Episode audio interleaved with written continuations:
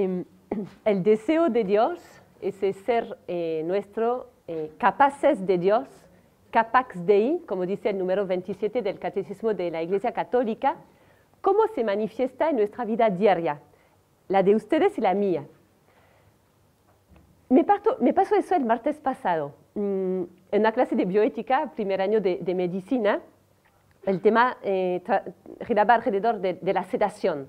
La sedación se puede dar eh, en caso de, enfermos en situación terminal. Sabemos que les queda algunos días, algunas semanas de vida y se plantea la sedación cuando las personas sufren mucho, dolores físicos o sufrimientos eh, psicológicos. Y se puede sedar, significa que se da un analgésico y la persona puede eh, dormir de modo artificial durante, por ejemplo, 22 horas por día, lo que le impide sufrir, y las dos horas que quedan se puede preparar a su muerte, charlar con sus familiares, etc.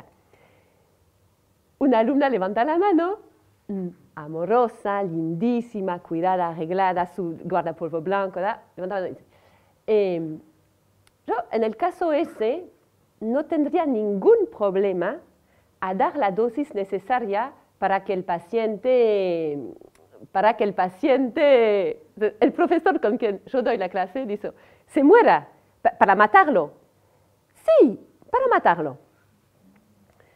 Entonces, eso eh, a mí me hizo mucho pensar. No solo el hecho de que nadie en el aula levantara la mano, ¿no? Mm, sino lo que, no sé si se dio cuenta esa alumna de 19 años que con, su palabra y con, la opinión que, compartió en el aula, mm, no solo compartió una opinión, ¿no? No, solo fue como algo, un shock, sino que lo que, lo que hace ella, con su propuesta es un verdadero quiebre, quiebre de una regla de base del convivir humano, que los seres humanos tenemos como una ley inscrita adentro nuestro que hace que la vida de un inocente la hacemos lo posible para respetarla, ¿no? En breve, no, nos matamos. Y no estoy hablando ni siquiera de una democracia, ¿no? La democracia es un sistema muy complicado donde hacemos todo para proteger al más vulnerable, ¿no? Inventamos un sistema de doble cámaras, diputados, senadores, representación de la nación y hacemos que el más débil, porque para la ley del más fuerte no hace falta una democracia. Una democracia existe cuando hay unos que son más débiles, enfermos, eh, niño por nacer, mujer embarazada, personas en situación de, fin de la vida, necesitan que la sociedad se organice para cuidar de su vida hasta el último momento. Pero no estoy hablando de eso, yo estoy hablando de la conveniencia humana básica. A mí me ayuda mucho, no sé cómo hacen ustedes para pensar. Yo, cuando quiero, ahora quiero pensar sobre la vida, el sentido de la vida, me apoyo, por ejemplo, exactamente en algo que en ese día, en esa semana, en ese año que acaba de pasar, algo que me sorprendió algo que me dejó un poco así, boca abierta. Es lo que me pasó el martes pasado. Y entonces, ¿cómo llegamos a, que el deseo de Dios, que podemos traducir por el deseo de hacer el bien, el deseo de, encontrar el bien, de, hacer el bien y más profundamente de ser una buena persona. ¿Cómo llegamos a la situación donde, queriendo hacer el bien, hago el mal? Lo que propuso esa alumna. Queriendo viviendo en sociedad, preservar la vida de los demás, llego por compasión a querer matar al otro. Estamos frente a, una situación muy interesante de observar de inversión, donde el bien y el mal se encuentran invertidos. Em, todos saben ¿no? que, que el mal no existe. ¿Lo saben? El diablo existe. El diablo es una persona angelical que existe y además su trampa más grande es hacernos creer que no existe. Pero el mal, filosóficamente, no tiene entidad. El mal se define por una ausencia de bien. Es muy animante, ¿no? El mal no existe. Por ejemplo, el mal de la enfermedad es una privación de salud. Y el mal de una palabra agresiva es una privación de caridad o de suavidad. Pero el mal en sí no tiene ninguna entidad. Entonces, ¿qué suerte de mal es ese mal que hace que una persona, una persona común, como diría como ustedes y yo, una alumna de primer año, de repente llega a, poder expresar públicamente que en alguna situación le parece mejor matar a un inocente? Em, eso se llama matar por compasión.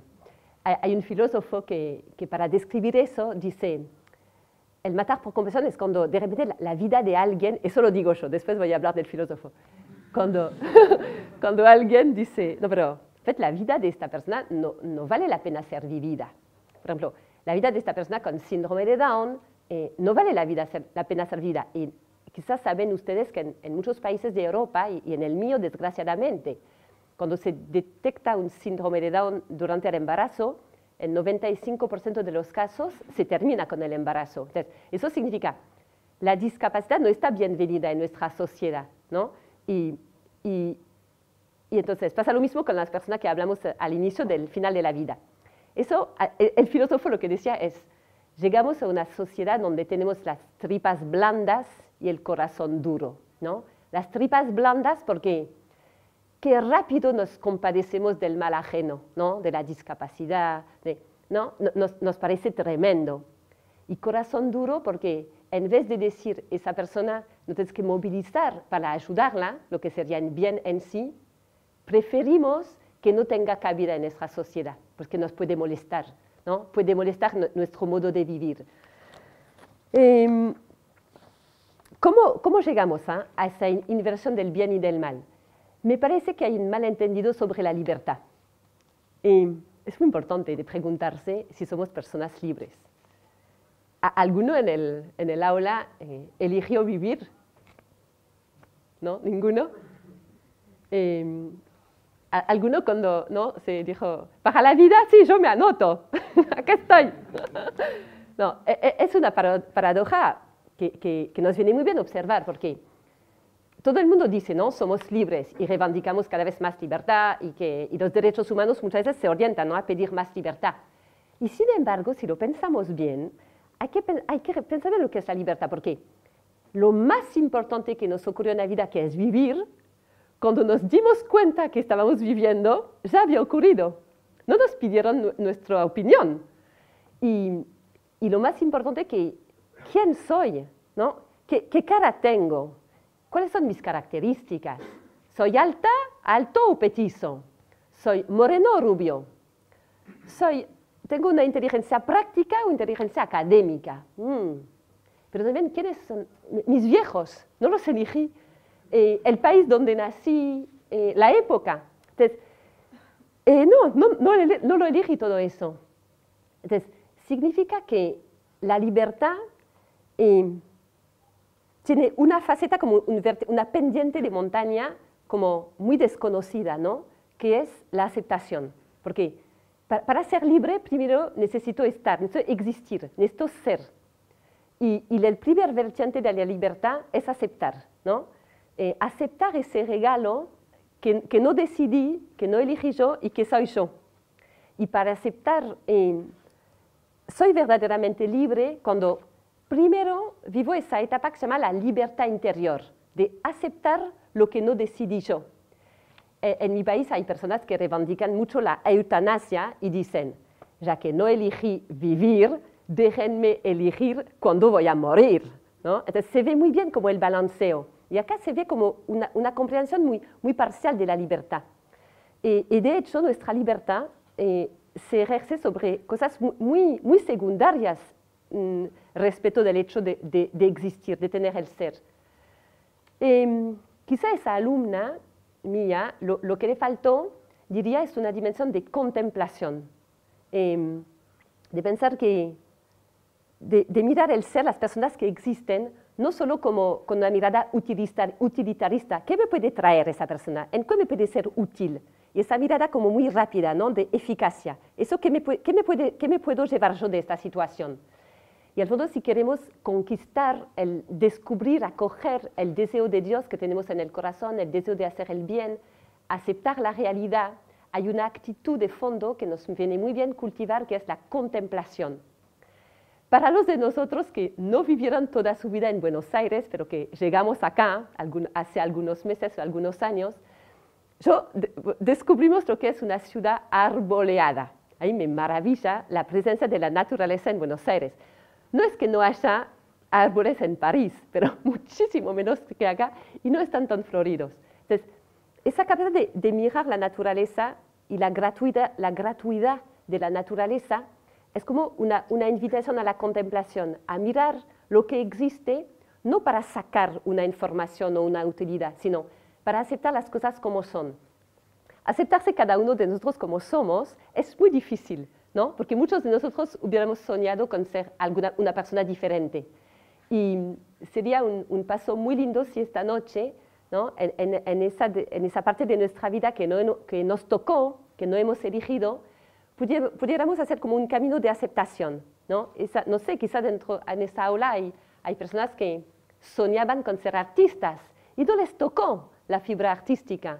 O, les tocó, pero se les rompieron las, cuerdas vocales. Entonces, con eso tenemos el desafío de ser feliz.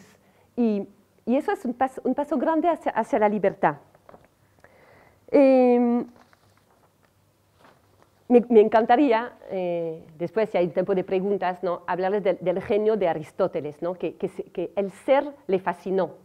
Pero, pero quiero seguir con la libertad. El año pasado, mm, no sé cómo terminaron el año ustedes, pero yo terminé como en la Primera Guerra Mundial, donde por un lado veía una trinchera con personas que defendían la libertad. ¿no? Tenían todo, tenían casco, mitralletas, todo, en la trinchera que defendía la libertad. En la trinchera del frente también había, había muchos combatientes, ¿no? con, con, uniforme así también, eh, muy embarrado y todo. Ellos defendían la vulnerabilidad. Yo me encontraba acá mirando, obviamente estamos hablando del aborto, ¿no? Y, y, yo pensaba, pero los dos tienen razón, porque yo no quiero renunciar ni a la libertad, ni, loca, ni a la vulnerabilidad. La vulnerabilidad la vivimos todos yo acá plantando, frente a ustedes soy vulnerable, ¿no? Cada vez que uno se toma la palabra en público, se hace vulnerable a la, escucha y a la, a la, mirada del otro. El ser humano es vulnerable también porque parecemos así grandes, fuertes nosotros, ¿no? Sanos. Pero llega un mosquito de menos de un gramo, nos pega la malaria y terminado con nosotros. Entonces, la, vulnerabilidad humana es como, es como muy, muy a mano. Y, pensaba al fondo, ¿qué le pasó a mi, a mi estudiante de, de, medicina? ¿no? Es como si necesita eh, volver a reconciliar que la misma persona, a la vez, somos completamente libres, 100% libres y 100% vulnerables. Y, ¿Cómo, cómo llegamos a, a, una situación así, donde nos resulta tan difícil eh, desear el bien rectamente? Me parece que hay otro filósofo que dice, hemos internalizado Auschwitz. Y yo lo entiendo de, este modo, que nosotros, todos acá, que hemos nacido después de la Segunda Guerra Mundial, en nuestro disco duro cerebral, me parece a veces que hay un mensaje muy, duro que efectivamente lo tenemos ya por dentro.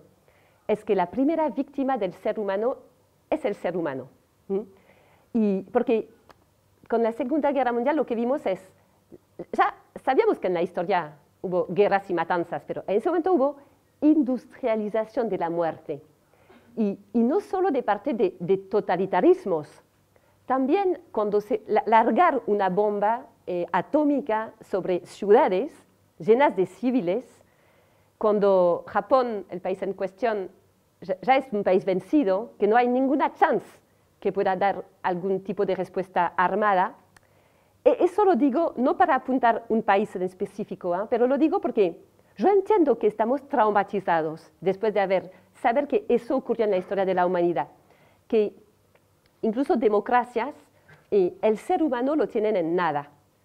Y, y al fondo todo eso nos dice, pero qué, qué difícil buscar el bien dentro nuestro, ¿no? Qué difícil poder decir, no vamos a invertir el bien por el mal, no vamos a decir esa vida no vale la pena ser vivida.